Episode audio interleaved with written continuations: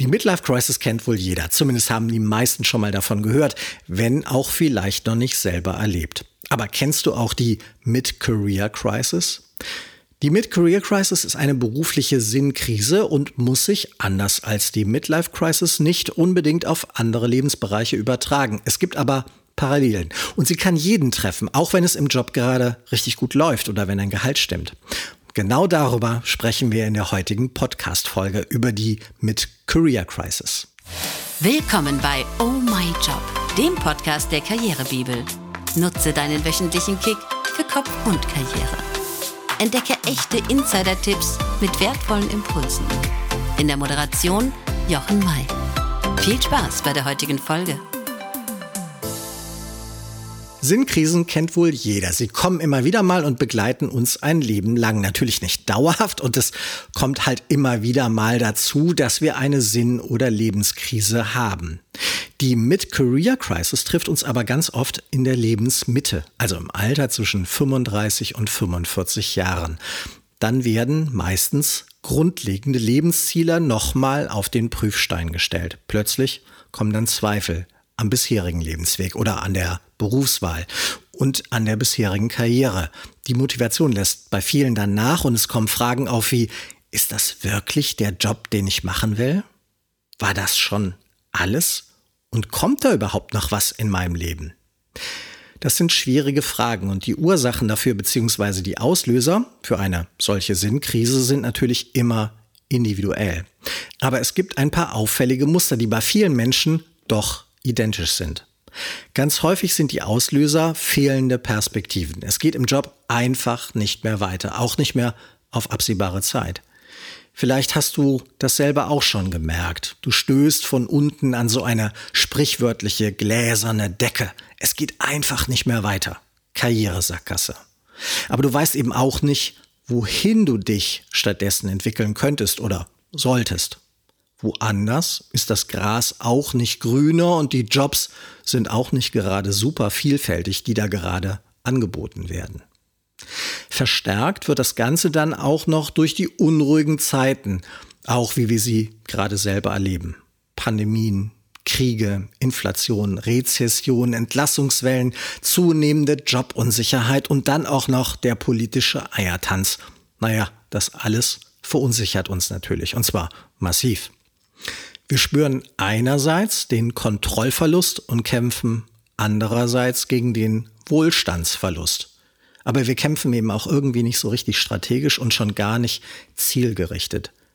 Denn genau das Ziel, das ist ja das, was uns in dieser Krise abhanden gekommen ist. Nicht wenige fragen sich dabei auch noch nach dem Sinn der Arbeit. Das wird ja für viele immer wichtiger, eine sinnvolle Tätigkeit ausüben, etwas, was für die Welt einen sinnvollen und nachhaltigen Beitrag leistet. Wer keinen Sinn mehr sieht in dem, was er oder sie da gerade macht, der stolpert dann natürlich in eine Krise. Erst recht, wenn wir uns nur noch wie ein kleines Rad im Getriebe fühlen.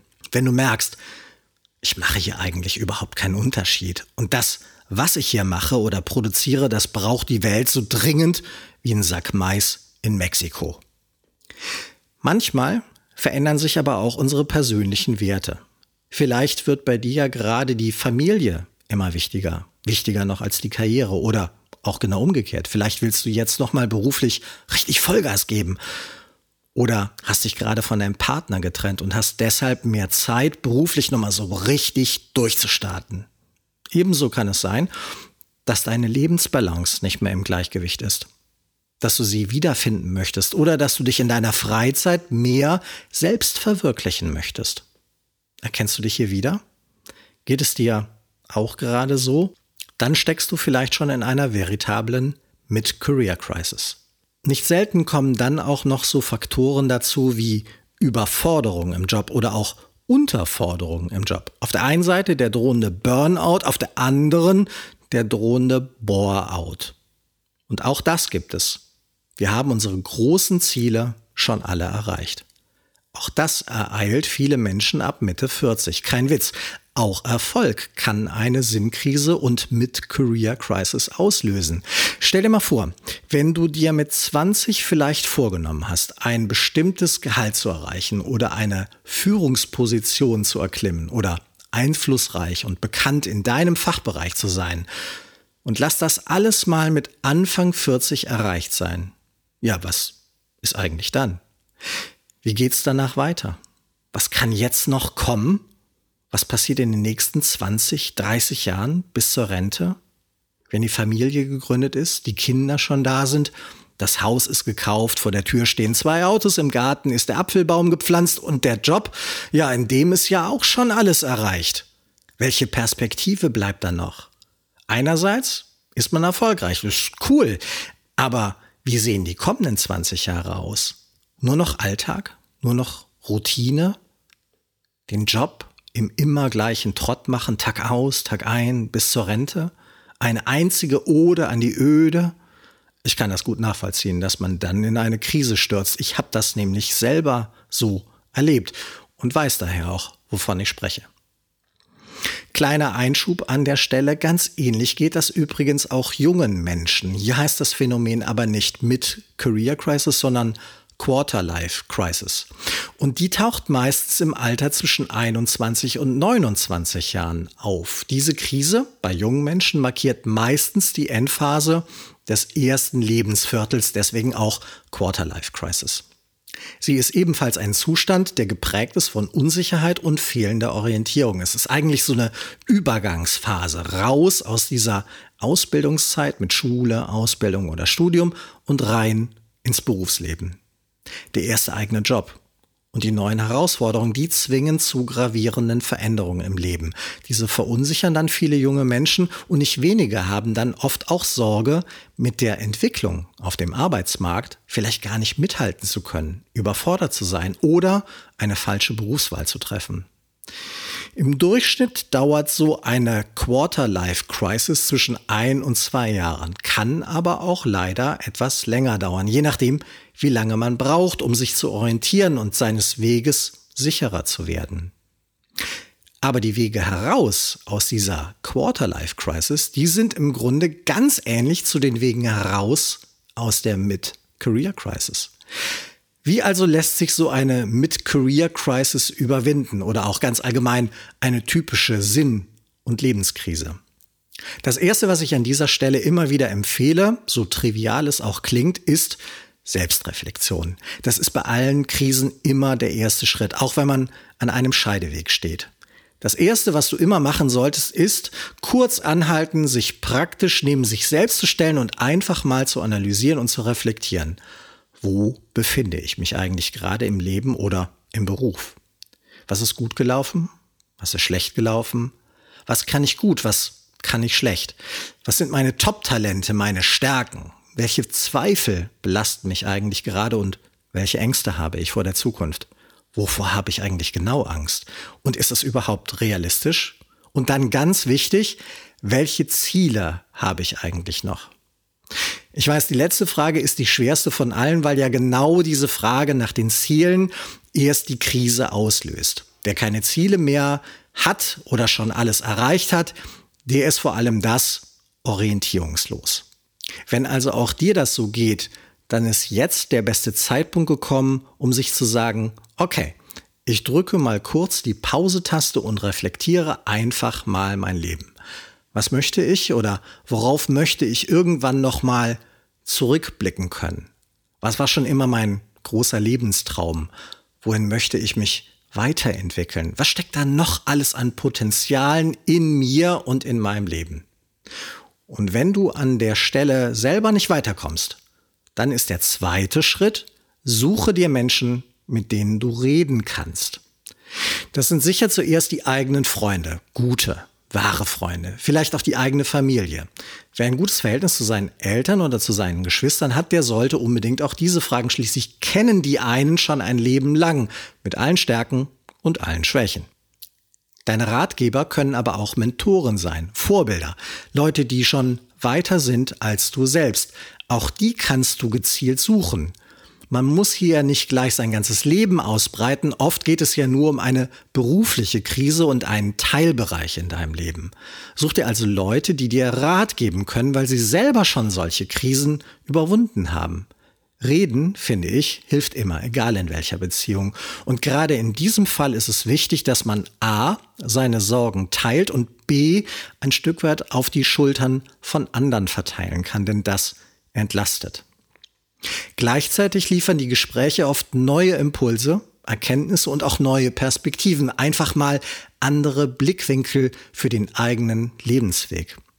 Und wenn du schon dabei bist, dann geht auch noch Schritt Nummer drei. Such dir einen guten Coach. Das ist heute überhaupt keine Schande und nein, das ist jetzt auch keine schamlose Eigenwerbung an der Stelle. Ich passe nicht zu jedem und ich coache auch nicht jeden. Denn das Wichtigste ist immer, dass die Chemie stimmt. Ein guter Coach wird dir aber nicht irgendwelche Tipps an den Kopf knallen. Das machen eher Berater. Richtiges Coaching ist vor allem Hilfe zur Selbsthilfe. Coaches stellen vor allem Fragen. Vielleicht sind das dieselben Fragen, die du dir auch in deiner Selbstreflexion stellen würdest, aber so sind sie meistens objektiver, unverstellter und auch ein Stück weit systematischer. Ein guter Coach wird dich zu deinen eigenen Antworten führen, weil auch nur du selbst am besten weißt, was das Richtige für dich ist. Persönliches Coaching kann enorm viel und ist eine sehr gute Lösung, wenn man selbst partout nicht weiter weiß und auch nicht weiterkommt und auch die Freunde und Bekannte nicht wirklich helfen können. Gerade dieser unverstellte Blick von außen sorgt oft für ganz frische Einblicke und Einsichten. Der vierte Schritt wiederum wird häufig übersehen, weil sich viele in der Krise erstmal in Aktionismus stürzen. Motto, Hauptsache, die Krise geht so schnell wie möglich wieder weg. Aber das ist eben falsch. Deswegen ist der vierte Schritt, erst einmal bewusst Pause zu machen. Jede Krise birgt eine Chance. Jedem Neuanfang wohnt ein Zauber inne. Aber dieser Zauber, den kannst du nur wecken, wenn du ihm Zeit und Raum gibst. Als zum Beispiel mein Schwager auch kürzlich in einer solchen Jobkrise war, hat er sich erst einmal auf den Jakobsweg gemacht. Also nicht die volle Strecke, aber ein paar besonders schöne Abschnitte davon. Diese Auszeit hat ihm extrem gut getan. Das muss auch nicht gleich ein ganzer Monat sein. Auch ein Kurztrip oder ein verlängertes Wochenende reichen dazu völlig aus.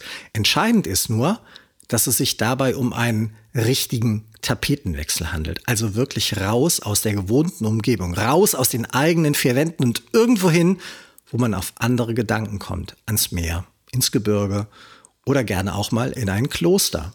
Nur eben nicht gleich wieder Party machen auf Mallorca und sich ablenken. Das bringt natürlich nichts. Es sollte ein ruhiger Ort sein, in dem du mit dir und deinen Gedanken alleine bist, um dich zu sortieren, deine Gedanken zu strukturieren und neue Ziele zu entwickeln. Gönn dir diese Auszeit und mentale Pause von allem und finde wieder zu dir selber. Finde deinen neuen Fokus und tanke Kraft für das, was danach kommt.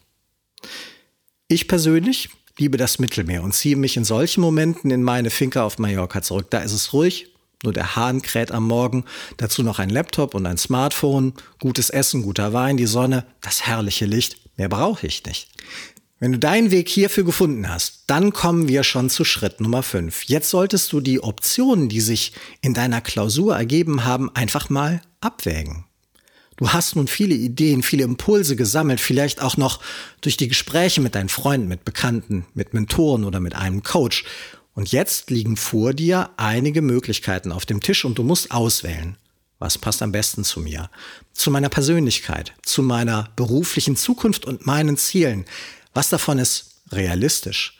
Was davon kannst du kurzfristig, mittelfristig oder langfristig umsetzen? Was ist das, was dir am besten gefällt? Was lässt dein Herz einfach höher schlagen? Und genau diese Optionen würde ich jetzt alle nochmal genau auf den Prüfstand stellen und mir dann Schritt für Schritt überlegen, wie es weitergeht. Wie komme ich dorthin?